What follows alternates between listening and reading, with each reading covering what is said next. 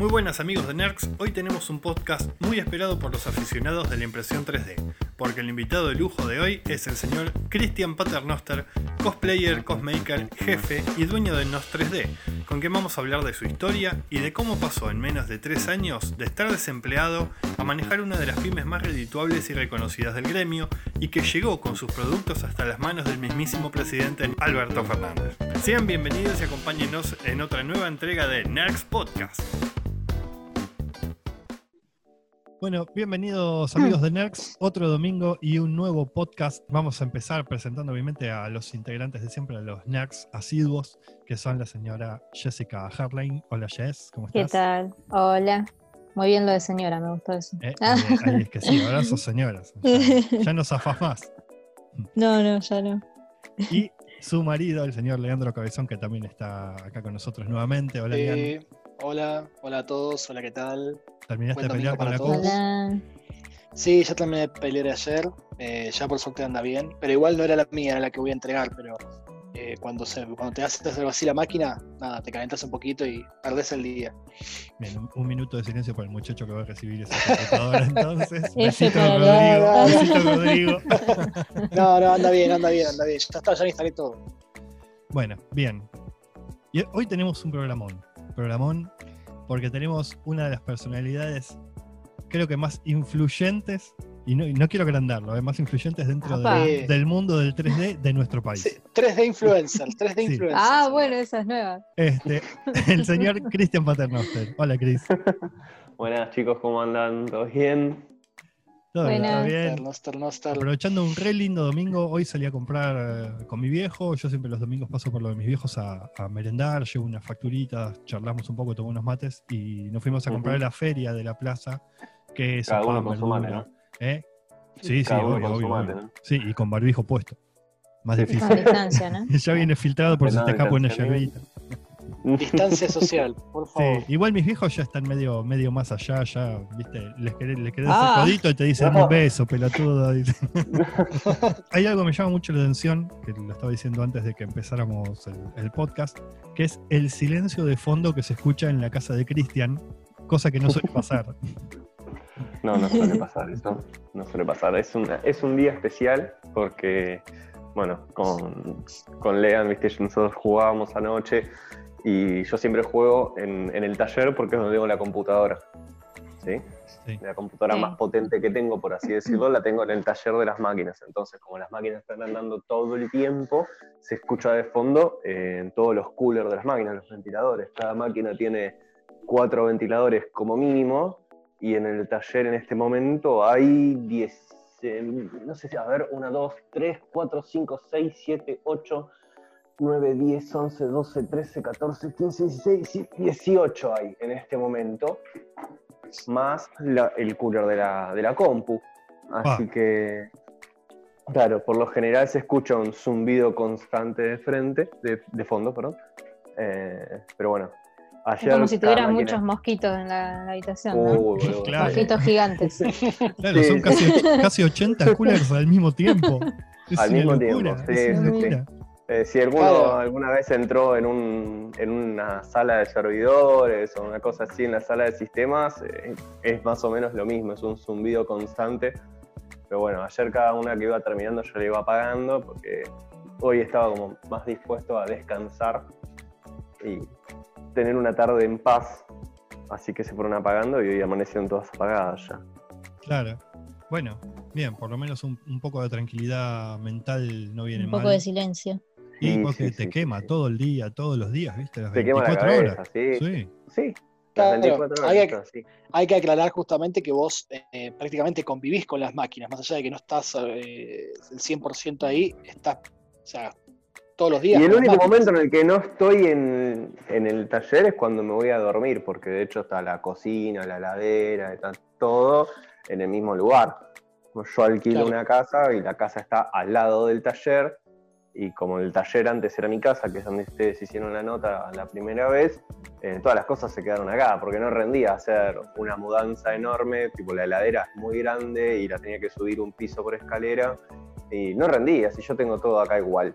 Entonces Claro. lo único que tengo al lado es tipo un sillón, la tele grande, la play, eh, la cama, obviamente. eh, mi novia tiene una sala de estudio, por así decirlo, pues un- es otro ambiente más donde ella está estudiando o juega ella y hace sus streamings y qué sé yo. Y después yo estoy acá, todo el día trabajando.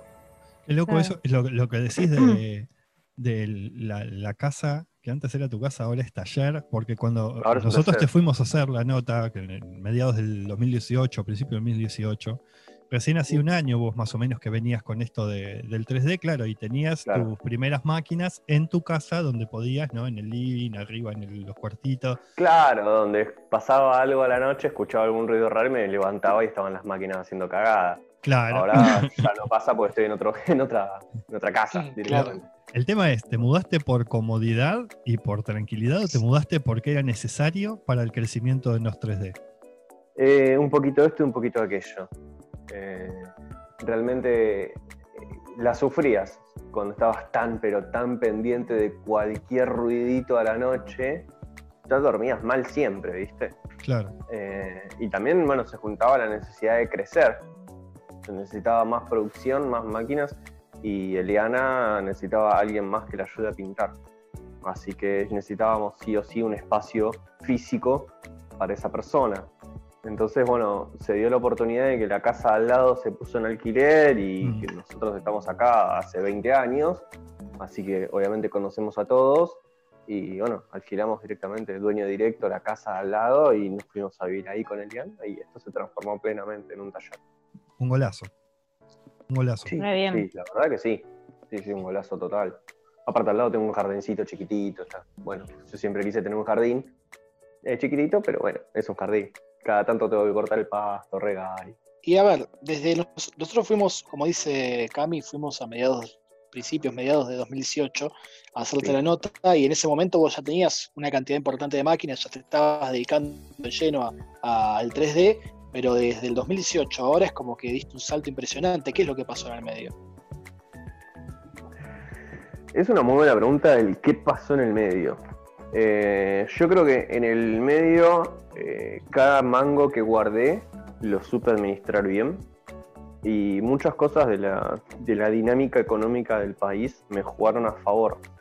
Eh, así como quien tenía ahorrado dólares estos días pudo hacer cosas impensadas por cómo se disparó todo, me fue pasando algo similar. O sea, yo compraba dólares como todos, lo normal, y lo iba ahorrando y a su vez tenía un fondo común de inversión que en su momento con la presidencia de Macri eh, funcionó muy bien. Eh, yo la verdad que me encontré con un superávit zarpado en, en ese fondo de inversión y cuando cada vez que yo tenía que hacer una, una compra de una nueva máquina, bueno, sacaba de ahí y lo recuperaba, no sé, en 3, 4 semanas lo recuperaba. Eh, también, bueno, sumaba obviamente que yo vivo donde trabajo y estoy las- todo el tiempo y me gusta hacerlo.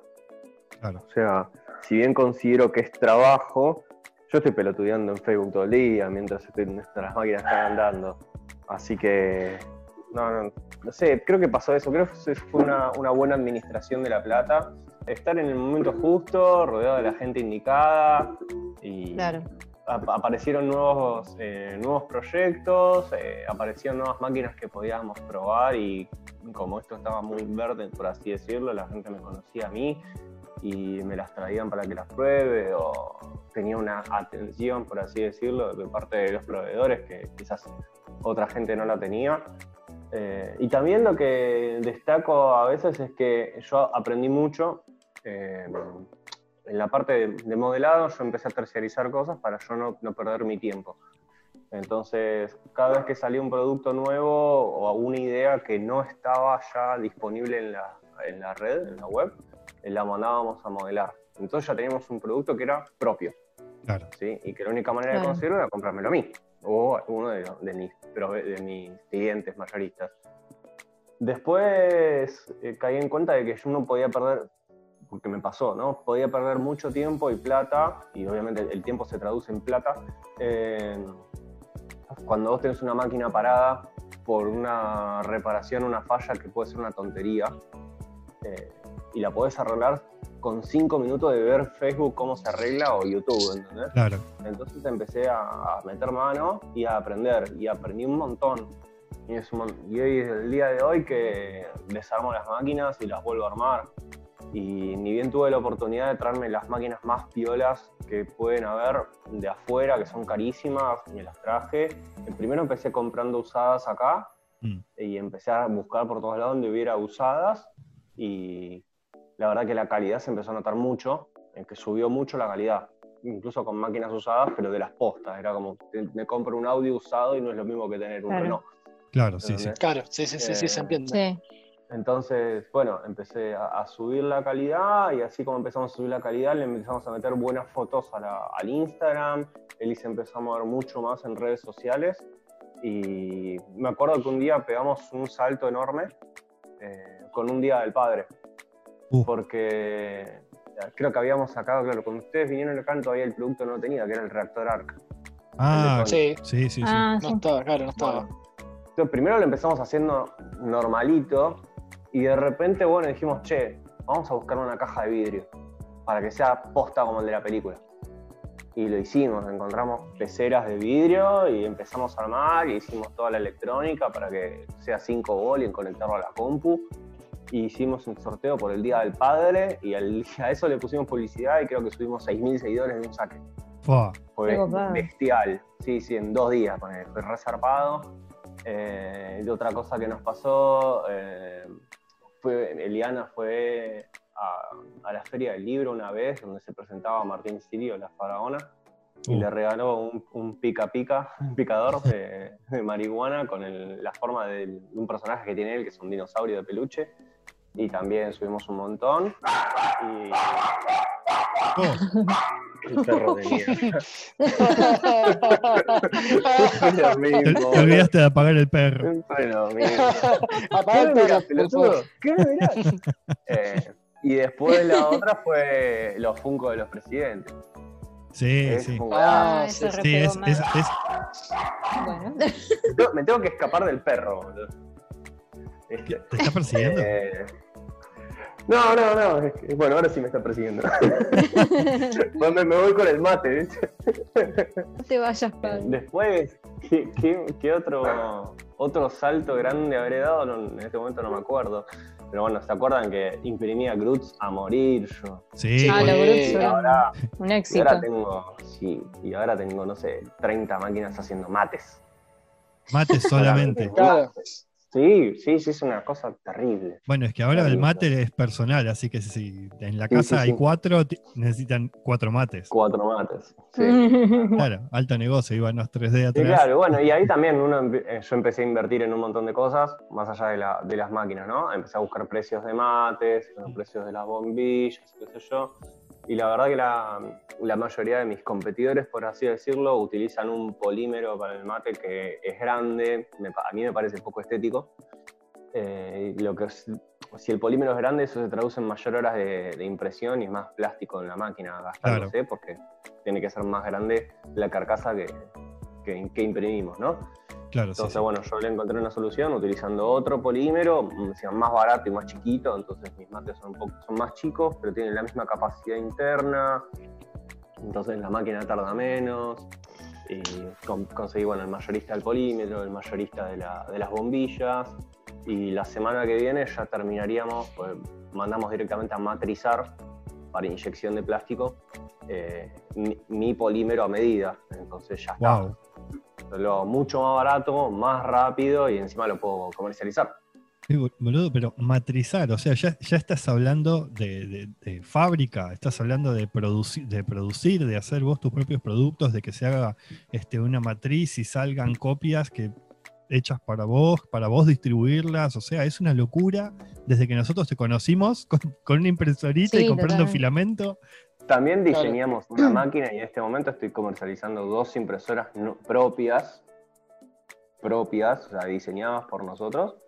Wow. Y hay la tercera, que es la que me comentabas vos, que es la de las cajas que subí el otro día, que esa es la, la importada. Claro. ¿sí? Entonces tengo tres modelos de impresoras distintas, de las cuales dos son propias y las piezas las diseñamos nosotros, las imprimimos nosotros.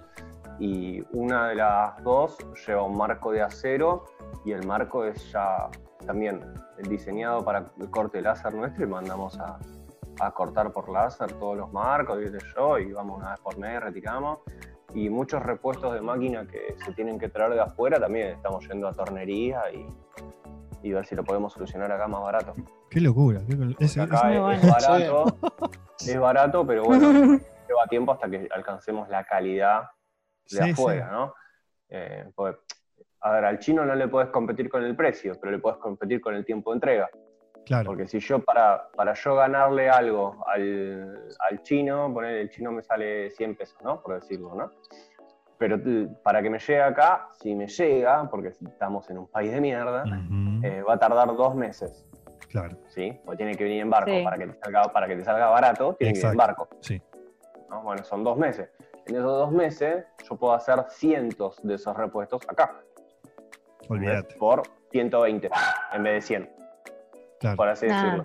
Pero ya sí. moví un montón. Y a la vez, me- después en dos meses me entraron los de China. Claro. Claro, sí, sí, sí. El tiempo acá no significa no comprar la China, sino eh, amortizar los tiempos por otro lado. Sí, sí, Así sí. que las cosas que conseguimos afuera, literalmente por mil pesos afuera y dos meses de viaje, acá la consigo por 600 pesos.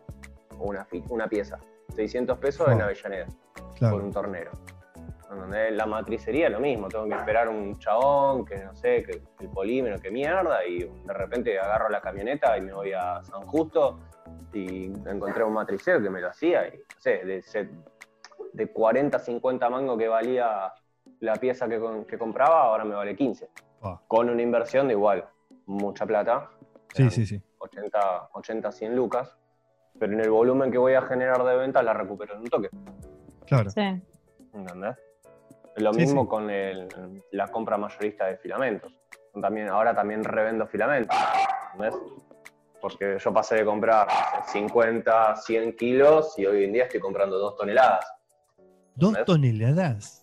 Ujú. Oh, ¿Cuánto es dos, Dos toneladas de filamento? Llenás medio living de cajas. El, el garage entero son 2 No. toneladas. Qué locura. Sí, y bueno, el garage tuvo que, tuvo que ad- adaptarse. Así que está lleno de, de racks con, con cajas de filamento. Y estamos en lo mismo, o sea, el filamento lo consigo más barato yo porque compro un montón, después lo revendo para amortizar o, o lo quemo en las máquinas y así también le saco mucha más ganancia. Sí, sí, obvio. Con una inversión más grande al principio, pero la ganancia es mayor.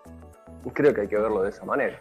Claro, o sea, ya tenés un montón de un montón de rueditas que, que están girando y cada uno está laburando sí. por su cuenta. Son un montón de engranajes juntos, sí, ni Mm. hablar.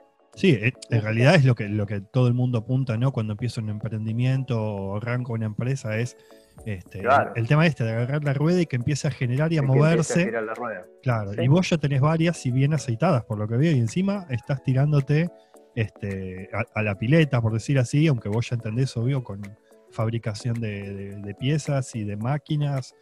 Eh, ¿Planeabas Sí. crecer tanto vos cuando empezaste con esto? No, ni en pedo. Yo pensé que en un año tenía, iba a tener que vender las máquinas y ir a buscar laburo de vuelta. Oh, Ah, ¿en serio? Sí, ¿Sí? sí. ¿Nunca pensaste que iba a llegar tan lejos? Yo nunca pensé que iba a ser así. Realmente. O sea, se fue dando, como vos decís. Sí, sí, sí, sí. Yo nunca pensé que iba a tener que comprar tres, cuatro máquinas. claro. Eh, Claro. y, y acordate, o sea, yo empecé justo con los spinners y a las dos semanas de tener mi primera máquina tuve que salir a comprar dos máquinas más. Sí. Claro. Porque no, no daba abasto y yo no entendía qué estaba pasando. Claro, yo le recuerdo, le recuerdo a, a la gente que vio el video nuestro que le hicimos de la nota del 2018 a, a Noster, este, y los que no la vieron, que la vayan a ver porque es una nota muy interesante, una de las primeras que le hicieron, creo, de hecho. Eh, La primera, papá. la primera, vamos. Eh, y donde, donde él decía justamente, ¿no? Que se había comprado la impresora porque estaba sin trabajo y tenía una platita y quería invertir. O sea, empe- empezó como eso, ¿no? Viste, como, uy, tengo esta plata y por ahí el miedo de tenerla y saber que todos los meses vale menos.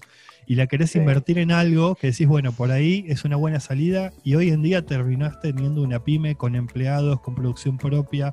Es una locura, Sí. o sea, es Es una Es- locura. como te lo pintan las películas de Estados Unidos, más o menos, Sí, ¿viste? sí, sí, tal cual, tal cual. Sí, sí, sí, ni hablar. Es una locura que haya tenido que directamente salir a buscar gente para trabajar. Eh, es una locura que le estén dando trabajo a varias personas. Sí. Si bien eh, seguimos en la informalidad, Eh, sí, la sí. idea de pasar todo a lo formal está muy presente porque para seguir creciendo te tenés que hacer formal, porque no puedes llegar a mover cierta cantidad de dinero Claro. en el ámbito informal, ¿viste? Ya se torna turbio y no, no queremos Claro. eso. Sí, sí, sí, en cualquier momento ya pasamos a formar una sociedad, a establecer un comercio y toda la pelota. Porque ya bueno. esto de la- las impresoras vinieron para quedarse. No solo, Claro. no solo a nivel productivo de una mini empresita, por así decirlo, como son- Mm. somos nosotros, sino que de acá en un futuro eh, son máquinas que van a estar en todas las casas eh, y te vas a imprimir tu- los propios repuestos de las cosas que se te rompan. Porque hoy en día hay bibliotecas de archivos a morir de un montón de cosas. Sí, encontrás lo que quieras en internet. Encontrás lo que quieras. Y si no, Sí, sí. son, no sé, en uno o dos meses de aprender a, a modelar, lo, lo sacas andando vos. ¿entendés? Claro. Es lo que hicimos nosotros, un montón de cosas que nosotros, a ver, ninguno de nosotros sabía modelar. Y hoy en día mi viejo está la mitad del día imprimiendo y la mitad del día modelando cosas para imprimir, Qué para bueno. adaptar y que las cosas sean mejores, ¿viste? Pero Claro. ninguno de los dos sabía hacer nada de esto. Sí, Tuvimos sí. que aprender y así estamos. Claro, sí que. Que tu viejo encima se copó cuando vos empezaste a, levantar un poco y se compró también una maquinita. Claro, lo que pasó con mi viejo es que, bueno, él también se había ido a vivir a Chile, volvió porque extrañaba a la familia y no tenía trabajo y no conseguía trabajo, pues ya Mm. estaba grande y quizás las pretensiones salariales de él no eran las del puesto, no sé, eso ya no lo sé, pero sí, empezó viniendo a ayudarme cuando se me cagaba una máquina, porque él de electrónica y mecánica entiende un montón, y esto es básicamente una placa que controla muchos motores y listo. Eh, y empezó a meter mano y le gustó, y me empezó a ayudar con lo que eran los muebles, la mueblería de todo esto, y me dijo, che, ¿por qué no vamos y no sé, ¿te parece que me compre esta máquina? ¿Me acompañás? Hacemos el curso, porque bueno, se, se venden máquinas con curso de armado, por así decirlo. Le dije, sí, vamos, te acompaño, ¿sí aprendés? Entonces aprendió a armarse su propia máquina y después empezó a hacer cortantes de galletitas y después empezó a hacer cosas para mí directamente, porque ya era medio, medio caótico y poco, poco prolijo el tema de la, de la derivación del trabajo o la terciarización en, en su trabajo de las cosas que me caen a mí. O sea, si a mí me- Claro. me, pedían cortadores de galletitas, yo no los hacía, decía, bueno, hacelo vos, y ahí ya era más difícil eh, ponernos de acuerdo. Y cuando había un problema era una falta de comunicación, eh, medio raro. Sí. Entonces, bueno, vamos directamente a sacar tu línea de productos eh, encarada para el lado donde estoy yo y yo te digo si va o no va y los muevo todo yo y yo te pago, vos me pones el precio y yo te pago, yo te lo pago. Y yo después a eso le sumo una ganancia para mí y, y- y listo. Y yo le, doy, yo le doy los plásticos, lo ayudo con las máquinas y así estamos bárbaros. Y días que hay meses que mi viejo se lleva un montón de plata, porque hace, hace cosas muy copadas. Claro, sí, sí. Así que está contento. Ahora está, está en su casa con mi vieja y también le copó una habitación, porque antes venía a laburar acá. Tu vieja, tu vieja Cinco chocha, ¿no? máquinas. Mi vieja se quiere matar. le copó una habitación y tiene cinco máquinas ahí en la habitación esa, en Ah. el departamento de mi vieja. Que bueno, les da un besito y las tapa a todos antes de irse a dormir. ¿Cómo, me- ¿Cómo incorporaste el 3D en el cosplay? O sea, ¿tenés eh, clientes, clientela relacionada con el cosplay?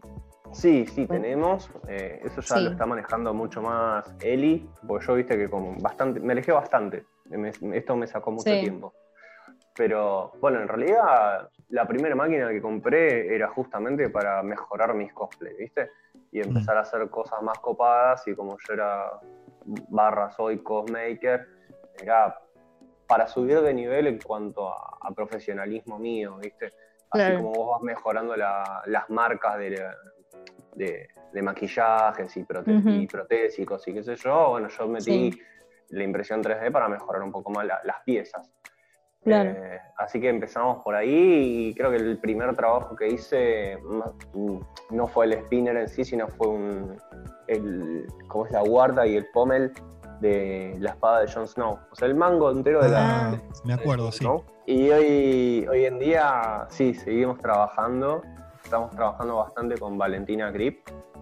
Eh, Ah, sí. o sea, le, le pasan directamente los archivos de, de las compañías, ¿viste? Los- las empresas que la contratan a ella le pasan directamente los archivos 3D y Sí. nosotros agarramos y lo imprimimos, lo lijamos, lo pintamos y lo mandamos. Bueno, encima Y- Va- Valen ya es alta influencer hace un montón de tiempo también. Sí, de lo sí, que es vale, el Sí, tiene cosplay. como sí. 300.000 seguidores. Sí, olvídate. sí.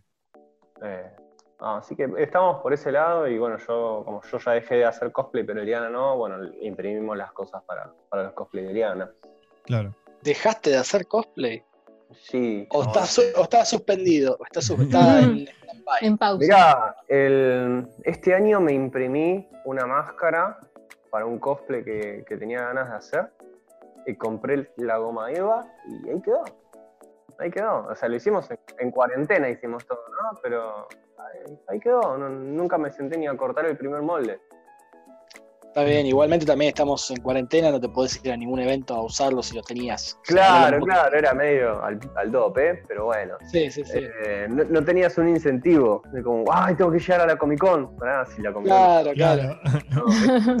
Entonces, bueno, no sé, ahí quedó. La goma eva sigue estando, la máscara está impresa, pero bueno, todo te saca tiempo, tiempo, tiempo. La máquina cuando no está, cuando no está andando la máquina no está generando plata, entonces siempre se rompe la máquina, entonces hay que estar atrás arreglándola Claro. y Sí, sí, sí. tiempo, tiempo, tiempo.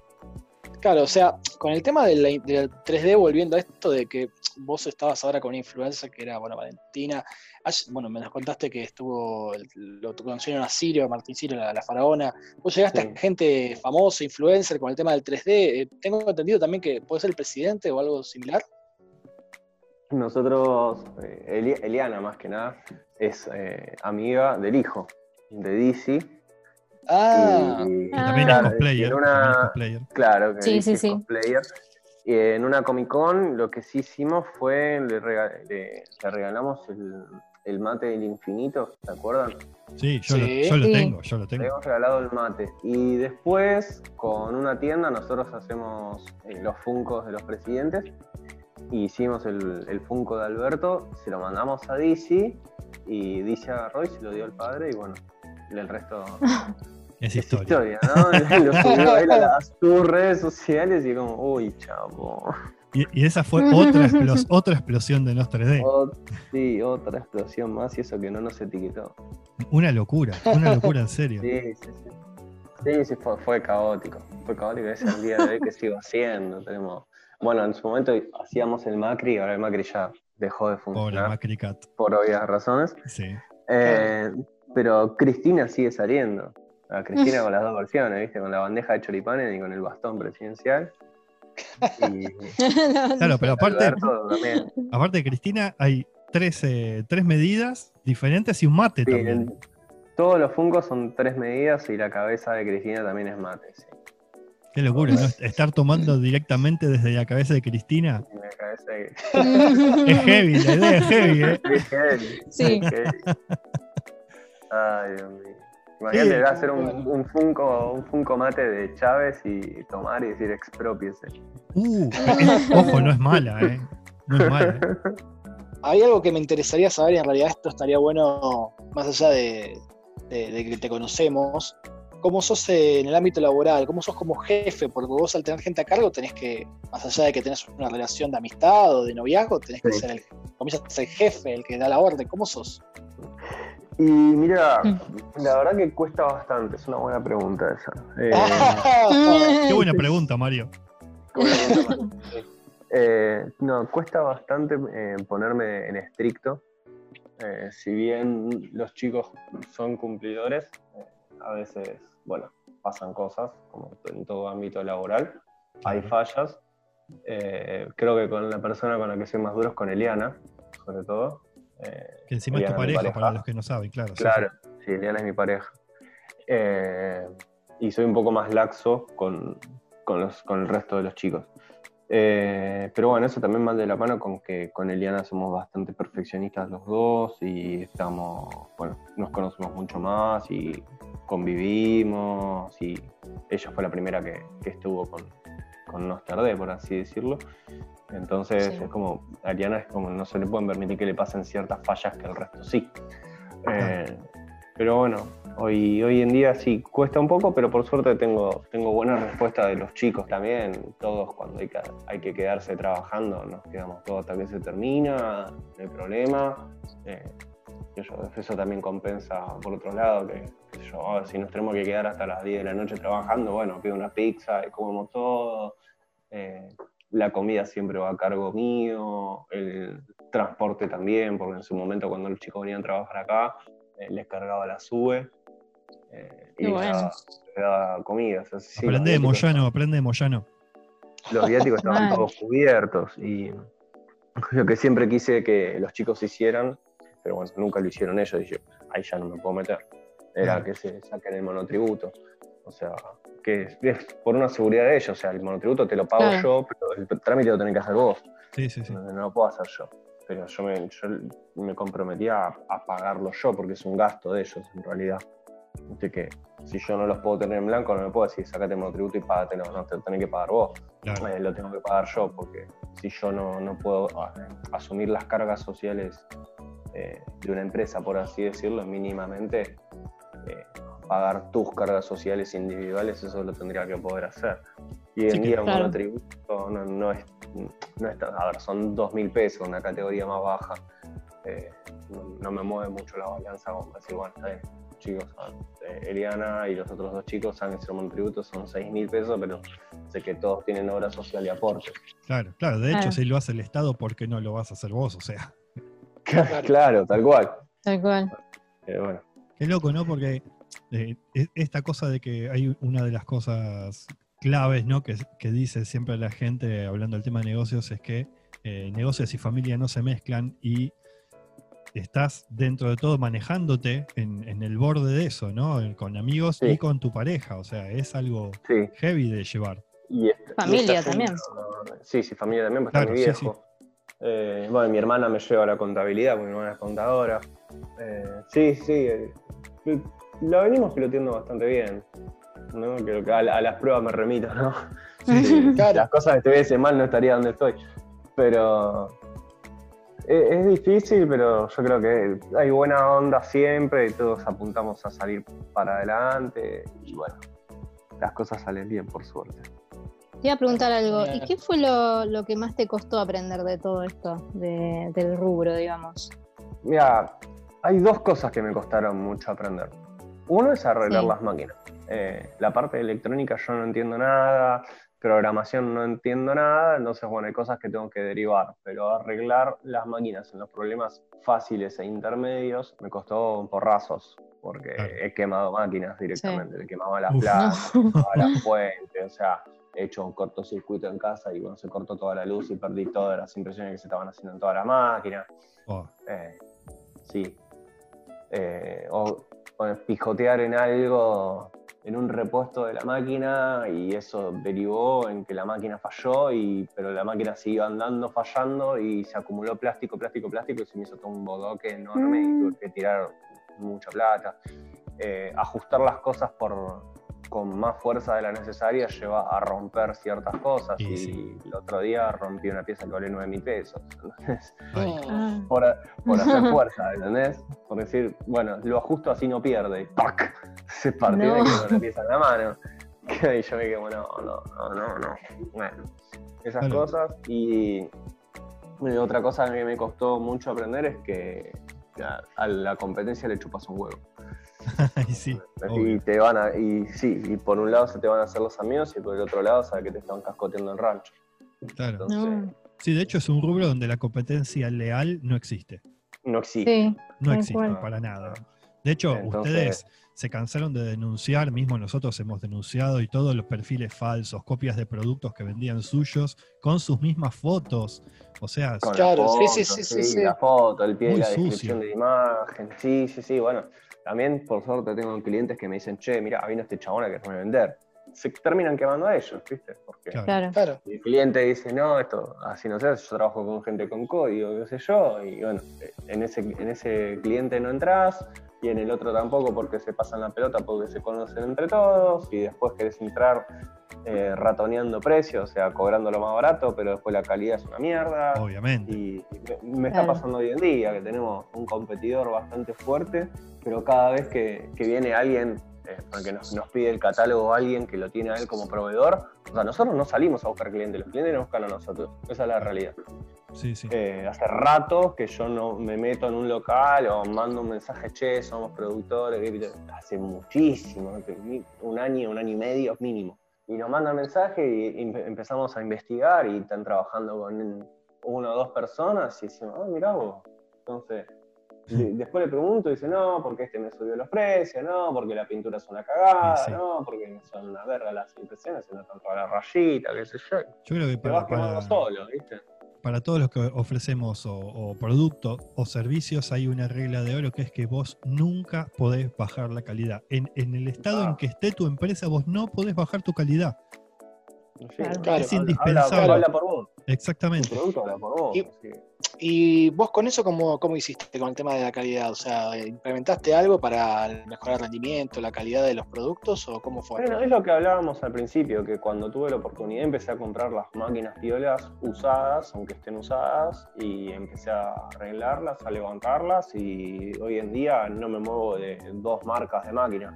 Claro, pero esas, esas marcas, ¿qué te, qué te generan a vos de mejor? ¿Más rápidas, mejor calidad en la impresión, menos líneas?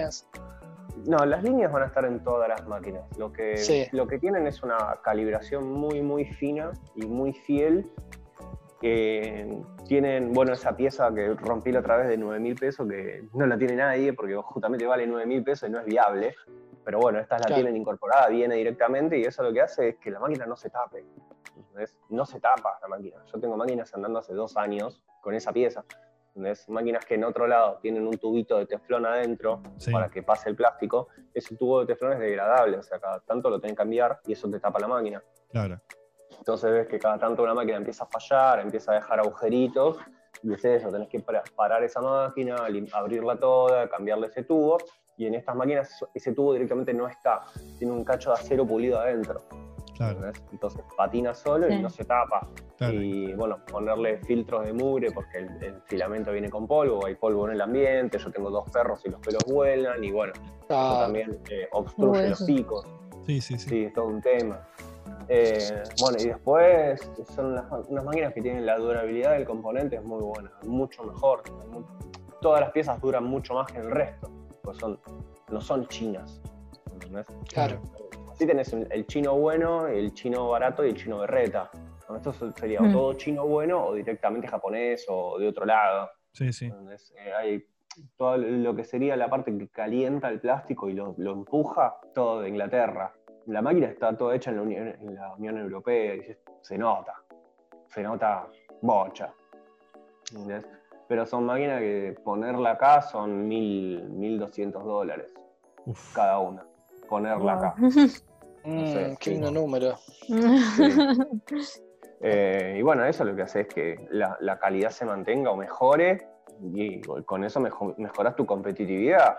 Después, eh, como hablábamos antes, el tema de poder comprar más plástico a menor costo hace que quizás el precio vos puedas tener una mayor rentabilidad en el producto, ¿sí? Eh, sin tocar tu precio. O sea, yo no, no bajo mi, mi precio, aumenta mi rentabilidad. Cuando Claro, aumente el sí, sí, sí. plástico, ¿sí? todo el resto va, o va a tener o menor rentabilidad o va, va a tener que aumentar su costo, el, el precio del producto. ¿sí? Y yo ahí puedo amortizar lo que eh, aumenté, eh, sí, la, la rentabilidad que, que aumenté anteriormente, la puedo disminuir a un rango más corto, pero manteniendo algo aceptable, cuando el resto tiene que aumen- eh, aumentar un precio. ¿Se Claro. entiende? Claro. Sí, sí, sí. sí. Entonces, cuando el resto de los mates, por así, por tocar un producto, en otros chicos, en otros fabricantes, empieza a salir 500 pesos, 600 pesos, el mío se sigue manteniendo en 300, entre 300 y 400. Uf. ¿entendés? Claro, Claro. mucha Y a diferencia. la vez aumento el volumen y gano más todavía. Yo compro bobinas grandes, o sea, no compro de, de bobina de kilos, sino bobinas de a 5 kilos. Entonces, eso también es más barato. Claro. Claro. Entonces, bueno, termino amortizando por otros lados y no sé, yo creo que los precios los toqué una vez en pandemia, una vez. Y Claro. en Claro. pandemia el dólar pasó de, no sé, estaba a 80 a 140 Sí, Sí. sí. no, no toque, no toque un precio. Claro. ¿Ves? Y es así que hoy en día tengo una cola de producción de dos meses. Uf, Claro.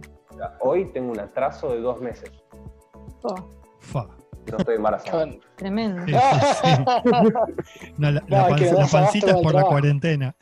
Queda la pancita de de cerveza. Che, Sí. y no estar, habiendo ya tener, ah, tenido una experiencia más acabada, ya tener una, una pyme importante, ¿qué consejo le das, como hablamos en su momento, pero ahora de otra perspectiva, ya mucho más, eh, digamos, evolucionada, inclusive?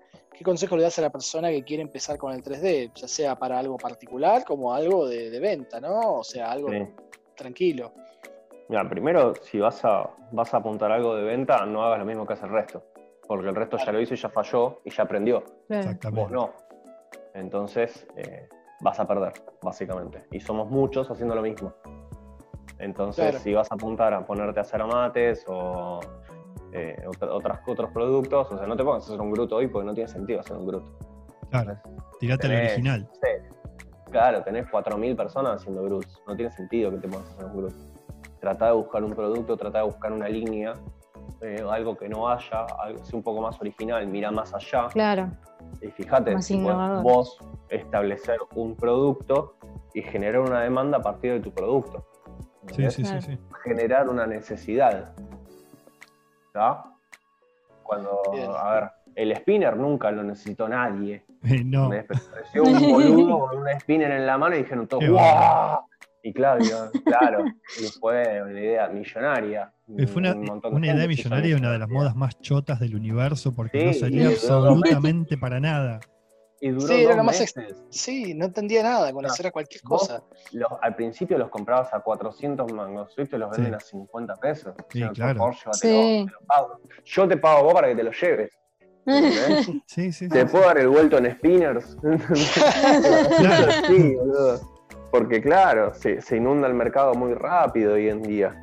Eh, nosotros también trabajamos con, con gente relacionada a la parafernalia marihuanera y ellos generaron su propio producto, ¿sí? Y generaron toda una línea de merchandising a partir de una, llamémosle una necesidad de, de- de- qué sé yo, de picar el, el prensado, la Sí, sí. marihuana, o poner filtros, o están, ahora estamos haciendo cosas para los grow shop, eh, cosas para, para los indoor y qué sé yo, y eh, estás generando nuevos productos y nuevas cosas que antes no había. Y lo Claro. modelás y le pones la marca de la, de la tienda que lo vende, y eso es un golazo mucho mayor. También estoy con cosas de medicina, ¿viste? Ahora tengo que ponerme a imprimir unos, unos laringoscopios, ¿ves? Que son las cosas para intubar a los pacientes. Uh, ¿te, Yo, te acordás esa vez que fuimos, Leandro? La vez que fuimos que Sí. tenía un clítoris. ¿Te acordás? Claro, sí, sí, me acuerdo, me acuerdo. Eh, ¿Puede ser algo para colgar ropa? No. ¿Para vos qué puede ser, Cami? Eh, soporte para celular. Es un clítoris. Pará, pará, pará, pará. ¿Vos me estás diciendo que te encargaron un clítoris? Sí, sí, sí. Qué para clase de educación sexual. Era para clase de educación sexual. sí. Claro. Bueno, Eso, yo- eso es lo que. Pero pará, igual eso lo que me estás diciendo es para el profesional que quiere trabajar. El que quiere hacerlo de la casa por hobby, ¿qué onda? Que lo puede usar para Que cualquier tenga mucha cosa. paciencia.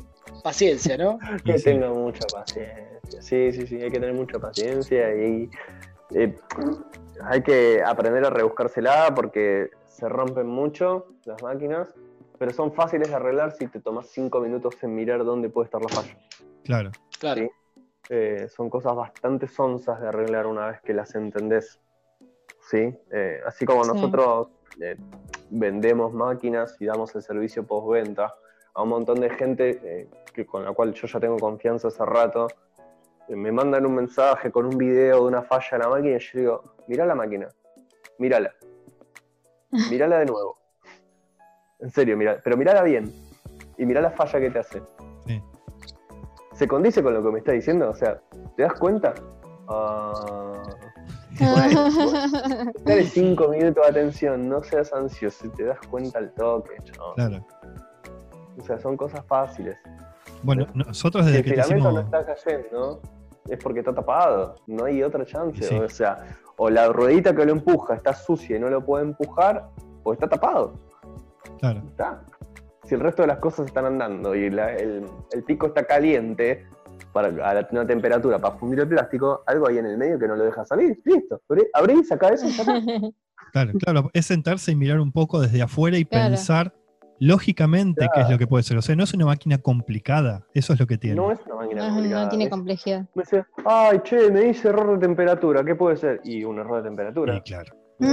Ya, ahí tenés dos cosas en la máquina que se calientan. Una se enfrió, fíjate por qué. Ah, y sí, dale. A ver, chequea los cables, chequea el ventilador, Claro. Sí. esto, esto, y listo, lo sacás andando al toque. ¿Viste, crees que yo te mandé un montón de veces que a mí me llegaron desde que, te hicimos ese video? Se cansaron de mandarme preguntas y consultas sobre 3D, sobre repuestos, Sí. arreglar, qué comprar y qué sé yo. Y so- sobre todo qué comprar, la- creo que la pregunta que más me hicieron es ¿con qué máquina empiezo? Che. Sí. Nosotros en su momento hicimos un, un FAQ, un Frequently Asked Questions, en, en Instagram, viste, como una historia Sí. destacada, y también tocamos un par de marcas de, de impresoras. La realidad es que no lo lee nadie, porque van y te mandan un directo igual, te mandan un mensaje igual, ¿qué máquina me compro? Y pero está... No. Eh, hoy en día están funcionando muy bien la- las máquinas que se llaman Ender, que sí. son, son las chinas que, que viste de las cajas. Eh, esas andan muy bien, se venden muchísimo en el mercado, son máquinas sencillas, silenciosas y de muy muy buena calidad para hacer algo chino. Eh, y después tenés cosas nacionales que también funcionan muy bien y quizás tengas un mejor postventa eh, comprando algo que se hizo acá, con piezas Mm. chinas, ¿sí? como todo, pero se hizo acá. Entonces tenés 10, 10, 20 personas en una fábrica, en una pyme, que la, que la armaron y te pueden dar un servicio postventa mucho mejor que un chino al otro lado del océano Claro. con Claro. 12 horas de delay, Claro. ¿no? Eh, Sí, y bueno, sí. ni hablar de la, la disponibilidad de repuestos, de todo. Eso, eso es mucho, muy importante. Mucho, muy importante. Mucho, muy, Muy- importante. Che, Cris, ¿vos tenés algún producto de todos los que hiciste hasta ahora, de todo, eh? ¿Alguno que sea tu favorito? Mi favorito. Ahí está difícil. Sí, ¿Eh? es re difícil. Muchas cosas. Ah, Mira, a mí me gusta mucho el Pokemate. El mate de Pokebola me parece fantástico. Es súper cómodo. Y es re bonito y me encanta Pokémon y me encanta. Eh, tenemos un par de Pokemates nosotros acá que los usamos cuando nos vamos de viaje, nos subimos a la camioneta y empezamos a tomar mate ahí y ya fue. Eh, el mate es un producto muy rendidor. Hay algo que me encanta que hizo mi viejo, que es el condensador de flujo de volver futuros. Sí, buenísimo. Oh. Lo copado. Está hizo buenísimo. y es increíble. Está buenísimo. Porque sí. agarramos y programamos la plaquita y hace todo el juego de luces y mide lo que tiene que medir y está buenísimo. Sí, está sí, sí, está muy bueno. bárbaro. Es muy lindo Sí, producto. sí. Ese está, es muy bueno, muy bueno. El otro día se lo mostré a, a Tito, el de Blink, Sí, uh, se puso loco. Sí. compró 20. No, No. Ti- Tito se No. ceba. No, Tito es así. De hecho, ahora, ahora que lo sacás a colación, me hiciste acordar cuando empezó, cuando empezaron en la época de los spinners, él fue el primero que trajo en cantidad acá. No sé cuántos cientos compró de miles. Y el chabón Sí. se cansó, me dice, yo me cansé de vender spinners. Y Sí, fue, creo que el único que hizo negocio realmente con eso. sí, puede ser, puede ser. Lo loco es que Tito vive acá a 10 cuadras de mi casa. Claro, son casi vecinos, Entonces- es verdad. Termine, sí, termino y lo vine a buscar caminando. Se lo llevo yo, sí, sí, nos cagamos de risa. Y ahora estamos muy. Estamos, estamos metiendo cosas de Masters of the Universe, de He-Man, que pronto las va a sacar a la venta. Eh, después, como otro producto, me gustan mucho las lámparas. Me parece que las lámparas tienen un valor agregado que no tienen otras cosas. Y me parece que es algo que, en lo que nos destacamos del resto, porque la verdad que hay muy pocos que ponen luces en las cosas. Claro. Eh, más allá de, puede ser una un foquito o una, una tira de LED, pero ya el hecho de, de ponérselo es un montón. Cuando vas a un evento, bueno, ustedes lo ven, te viste mucho el Sí. stand y eso llama mucho la atención, mucho la atención. Eh, ¿No se acuerdan en, en una, una Comic Con que yo llevé los dragones de Game of Thrones Uf, qué que locura. son eso. lámparas. Sí. Sí, sí. Sí, justo un- estoy claro. viendo eso en el Instagram. Está buenísimo. Claro, hay un chabón que los estaba, los estaba terminando de modelar. Yo le seguía la, la página al, al modelador, Sí, ¿viste? Y ni bien los publicó, le dije que me pase el link, que se los compraba. Me acuerdo que salían 6 dólares. el archivo. El, el- el archivo. Sí. Se lo compré. Y acá lo que hicimos fue modificar el fuego. Porque el fuego que había hecho el chabón era como muy tubular, era medio feo. Era muy soso. Claro, no tenía Sí. onda. no tenía nada de onda. Claro. Entonces, como nosotros ya estábamos haciendo unas lámparas de Dragon Ball, que era un Kame Kameha, tipo la, el, el enfrentamiento entre Goku y Freezer o Gohan y Cell, el Sí. choque de los Kame Kameha. Bueno, usamos ese splash central del poder y se lo pusimos al fuego y eso era la base. Y el fuego terminaba como el modelo del chabón en el piquito y el piquito va dentro de la boca del dragón y el dragón se agarra de ahí. Y la lámpara está dentro del fuego. Sí, sí, quedó genial. queda maravilloso. Quedó genial. Ese Y es también nos cansamos hermoso. de vender. Era un producto que lo ponía, prendía, lo prendíamos y ya lo teníamos que apagar y envolver. Claro. Mm. Bueno, Una cosa de, una cosa y- de loco. Y enamoraste a, a Germán, del, le mandamos un, sa- un saludo a mis amigos del sector 2814 con la lámpara que hiciste de Green Lantern también. Claro, esa fue la primera que hice. Ah, Claro, y lo Sí, le enamoraste. metimos el cargador adentro. Sí, el cargador de celular, boludo. El cargador, sí. Qué locura. Germán estaba Quedó como loco. Cada uno que iba, ¿viste esto? ¿Viste esto? ¿Viste esto? Noster lo hizo. Es cierto, es cierto. Sí, sí, sí, sí. Sí, No. sí, y ahora le mojé la oreja con el reloj de Senseiya, pero todavía no terminé de, de Sí, vi, armar. vi que le, lo tiseaste ahí, le estuviste Sí, sí, ciscando. sí. Sí, sí, sí, sí, sí, sí. Pero bueno, Sí. es un reloj que lleva mucha, mucha electrónica y mucho cablerío interno porque cada luz se apaga individualmente y son 48 luces, así que es un, es un tema. Pero sí, eso, eso es un producto muy caro como para, para, para venderlo, ¿no? Porque Claro. yo le tengo que poner un precio de, no sé, de 20 mil pesos, porque es muy caro, es muy grande, lleva mucha grande. electrónica interna, no todo se suelda a mano, pero es un productazo. Lo ves y es súper fachero. La, la verdad, fanático, este, no- nosotros como, como amigos tuyos, obviamente, siempre que, que vos creces o que algún amigo le va bien en lo que emprende, no- nos alegramos, obviamente, todos. Pero, pero con vos yo tengo un enamoramiento que es muy particular porque, o sea, em- empezaste con, ¿qué hago con esta plata? No tengo laburo y hoy en día terminás en este país complicado como es Argentina, este, apostando a tu empresa, creciendo cada año más, contratando gente, o sea, estás dando trabajo. Eh, la verdad que yo me tengo que sacar el sombrero. Yo me saco el sombrero, en serio, ¿eh? En serio, de corazón te lo digo. Sí, hoy, hoy hacía la cuenta antes de que nos juntemos en la charla y somos más o menos acá, en, tanto directos como indirectamente trabajando, somos más de 10. Uf, Yo tengo cuatro personas que pintan, dos personas que modelan, dos personas que hacen técnica, dos personas de delivery.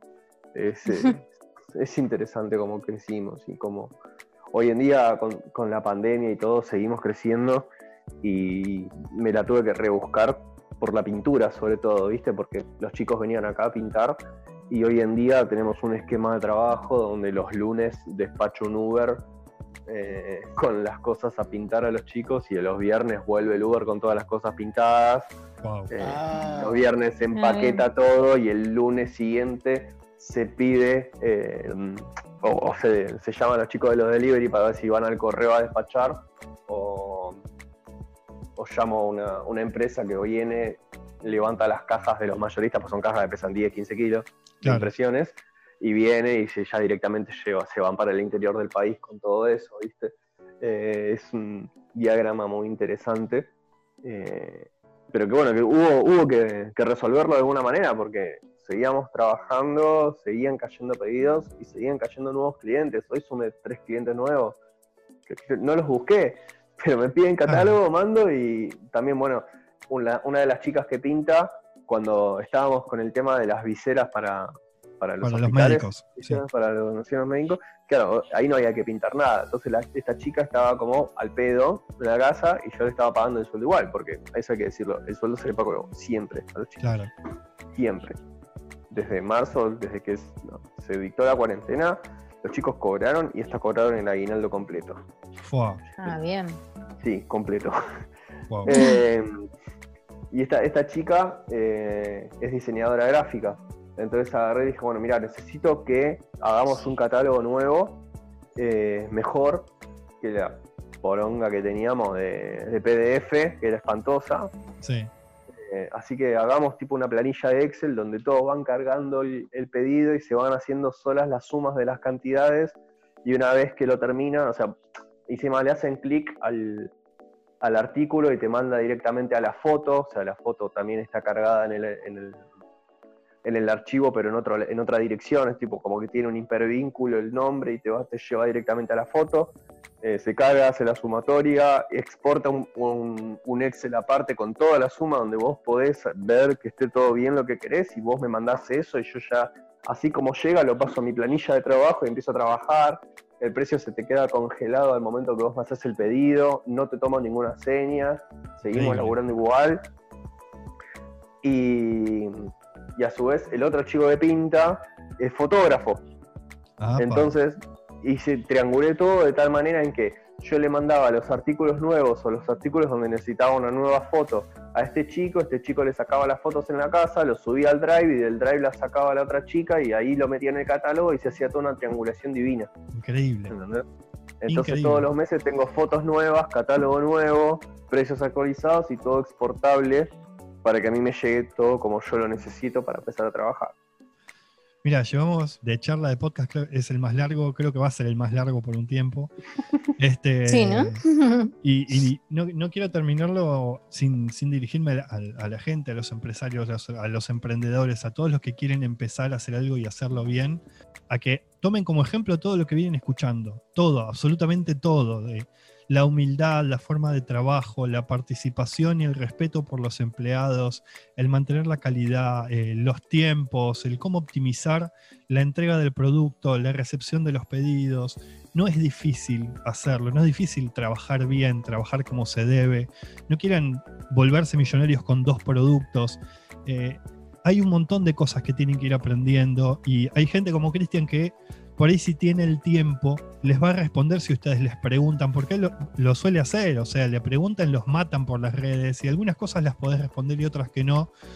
Pero es, es un tipo abierto, dado, y creo que es uno de los mejores ejemplos que, que podemos poner eh, hoy en día, obviamente sin volver a querer agrandarlo demasiado, ¿no? Pero de- del país este, como está todo, para mí, sos, sos un chabón increíble. ¿Qué crees que te diga? Gracias. En serio, ¿eh? en Ah, serio. yo Ay, creo que- corazoncito. Sí, yo creo que, lleva tiempo, eh, que como decís, eh, no hay que buscar pegarla con un producto y eh, decir, bueno, ya con esto me, lleno de guita, porque si yo hubiese hecho eso con los Brut, hoy me estaría cagando de hambre, por ejemplo. Sí, todo lleva tiempo, todo es aprendizaje, y tal cual como decís vos, no hay que tirarse a, a chanta o querer hacer todos los ponchazos y desprolijo. Eh, hay que aprender de los errores de cada uno. Yo tuve un montón de errores y aprendí de ellos, así como decía antes que he quemado máquinas tratando de arreglarlas, me he quemado con clientes también y tuve que mandarle todo nuevamente sin cargo, obviamente. Y qué sé yo, o sea, esto que te contaba recién del catálogo y la, la exportación de un archivo para que sea todo más fácil, en realidad fueron dos, tres meses de laburo a ver cómo mierda hacemos un Excel para que quede así y hoy en día sigue teniendo cosas que tocarle, que mejorar y hay un montón de gente que obviamente eh, no es ducha del Excel. El Excel es un programa bastante complejo, es muy bueno hacerte amigo del Excel, pero es bastante difícil usarlo bien. Y hay cosas que no puedo hacer que, que la gente entienda de manera eh, autodidacta o intuitiva a hacer porque simplemente no se puede y lleva tiempo. Y nosotros estamos hace tres meses, cuatro meses laburando con el, con el catálogo y todos los días hay que tocarle alguna cosita. Pero también es mucho más cómodo, o sea, los clientes con, con los que laburo hace años, o ya son hace años, digamos, empezaban pasándome el pedido tipeando por WhatsApp uno por uno o lo anotaban en un papelito y le sacaban una foto. Eh, y hoy en día, cuando me llega eso, si bien te lo acepto, es como, uy, qué dolor de huevo. Pero es, que eso mismo lleva a la confusión, ¿viste? ¿Y acá qué me quiso decir? Y pero este no se llama, este artículo no se llama así, ¿entendés? No es el conejo Pepito el que vendo. Entonces, cuesta y a veces lleva a la confusión. Me ha pasado la, hará un mes y pico, que me hicieron un pedido de Tucumán, le mandé las cosas y a la semana me dice, che, mirá, vos me mandaste este artículo, eh, pero esto no es un mate, o sea, no sé, no vin- vino sin bombilla, es más chico que el otro, y yo digo, no, ese, fijaste que vos me lo pediste, es este, está en el catálogo y ese, ay, qué boludo. Bueno, lleva tiempo, hay, hay gente que le cuesta más que a otra y hay gente que Claro. lo disfruta. Eh, esta semana le pasé el catálogo actualizado a otro cliente, me dice, eh, alto catálogo, pegaste bien ahí, qué bueno, qué sé yo. Y yo, sí, hay que seguir creciendo y eh, no solo a nivel físico, sino a nivel profesional. Y esto, esto del catálogo así más autodidacta y más ameno a la vista es parte del profesionalismo. Eh, también tengo una web, pero no le estamos dando mucho uso porque no tenemos tiempo Claro. realmente. Y porque hoy en día estoy mucho más centrado en la venta mayorista que en la minorista, ¿entendés? Claro. Eh, creo que em, el tratar con un cliente final te saca un montón de tiempo, ¿viste? Y te chupa mucha energía, ¿sí? Claro. Y te vas Sí, a muchos errores, porque capaz que tenés, tenés cientos de ventas y capaz que te confundís y le mandas un artículo a otra, a otra persona y ponele que una persona te compró un artículo de 100 pesos y otra de 500 y lo invertiste y obviamente uno de los dos no se va a quejar, Claro. ¿entendés? Y el otro va a decir, eh, pero yo te pagué 500 pesos por, por un lapicero y me mandaste un llavero, ¿entendés? Y el del llavero Sí, va a sí, decir, uy, cómo la re pegué". Claro. Claro, uno de los dos se va a hacer el boludo. Entonces, preferible yo, en mi, en mi caso, eh, tratar con un cliente mayorista. Claro. Eh, Claro. Lo que sí me ha pasado, como te decía antes, que con un cliente mayorista, con- cuando empecé a hacer las viseras, eh, tuve que, para optimizar tiempos, eh, porque antes una, una visera tardaba una hora y media, cada Un visera. montón. Y yo llegué, claro, yo llegué a hacer 15.000 viseras. Sí. Sí. Oh, Pero entonces lo que tuve que hacer fue cambiarle el pico a todas las máquinas, hacer una actualización de todas las máquinas a un pico más grueso para que imprimiera todo mucho más rápido y pase de una hora y media a 25 minutos Claro. por visera. ¿sí? Pero claro, después quise tratar de, con esos mismos picos, hacer los mates y qué sé yo, pero la calidad no era la misma y me terminaron rebotando un montón. Sí. Entonces me la tuve que comer y decir, bueno, sí, tenés razón, la, la verdad que la calidad no era la misma, no, no pensé que iba a quedar así de mal, qué sé yo. Bueno, listo, cambiamos los picos, que vuelva a la caja y veré qué hago con esos mates y todas esas cosas y empezamos, hago el pedido todo de nuevo. Eso hay, hay que hacerlo, hay que asumirlo sí. y es una atención al cliente, Sí, sí. no es lavarte las manos. Y es lo que lo que destaco o lo destacable o lo que a los clientes les gusta, que yo no me lavo las manos. Si hay algo que no te gusta, si hay algo que llegó roto, que yo no tengo la culpa de que haya llegado roto, porque yo no soy el que lo manda, sino que va de acá a un depósito, del depósito a un camión, y del camión a otro camión y así, y si Claro. pues ya sabemos cómo es Argentina, Sí. y si te llega roto, y bueno, está bien, me hago cargo yo, no importa, ya está. Pero, qué sé yo, es una atención al cliente y el cliente siempre se queda conforme, por suerte. Sos demasiado Así. para este país, chabón. Sos demasiado para este no país. sé, la boludo, verdad, no sí. sé, no No sé. for, for president. Sí.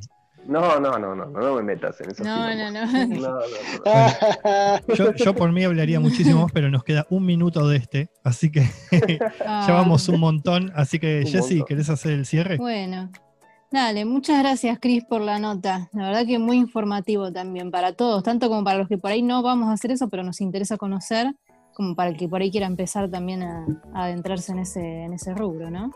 Así Muchísimas gracias bueno. a ustedes, chicos.